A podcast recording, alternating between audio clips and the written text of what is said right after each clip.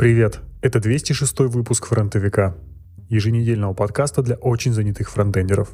Все самое важное за пару минут. Исследователи из Иллинойского университета в Чикаго обнаружили, как обычная фавиконка может использоваться для трекинга пользователей. 94% браузеров при первом открытии урла кэшируют его в фавикон в F-кэш. При последующих открытиях иконка берется из кэша и повторный запрос не отправляется.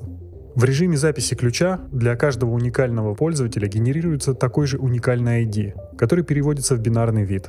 С помощью серии редиректов браузер пользователя прогоняется по каждому урлу, отвечающему за свой бит.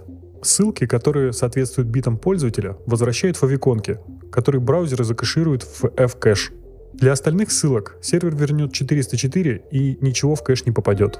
Прогоняя пользователя по тем же ссылкам, мы можем точно узнать, какие из них были закэшированы, а какие запрашиваются. А значит, мы точно знаем уникальные ID в бинарном представлении, несмотря на выключенные куки, режим инкогнито или VPN.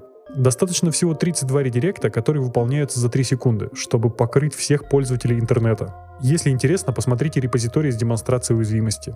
Кен Дотс, автор курсов по React и его тестированию, рассказал, за что он так любит именно React. Например, за явное обновление состояния. По сравнению с двунаправленным биндингом данных, как в том же Angular, автор находит подход React более простым, гибким, мощным и поддерживаемым. JSX позволяет использовать все возможности JavaScript прямо в шаблонах, вместо борьбы с ограничением кастомного синтаксиса шаблонизатора. Хуки позволяют легко шарить функциональность между компонентами. С помощью React можно строить как большие, так и маленькие проекты. И не только веб, но и мобильные, VR и даже консольные утилиты. React — это самый популярный инструмент в мире. После jQuery, разумеется. А чем больше людей им пользуются, тем больше инструментов они создают, тем больше проблем уже решено за вас, и тем проще найти подходящего сотрудника. Статья о том, как устроены дефолтные стили и в каком порядке они применяются.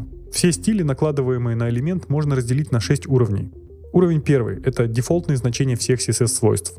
Уровень второй — это стили, которые браузер добавляет конкретным HTML-элементам. Эти стили определяются стандартом W3C, но у браузеров могут быть свои особенности. Чтобы уравнять особенности браузеров, придумали нормализацию стилей, например, normalize.css. Она переопределяет стили из предыдущего уровня, чтобы элементы выглядели одинаково в разных браузерах. Четвертый уровень — сброс ненужных стилей.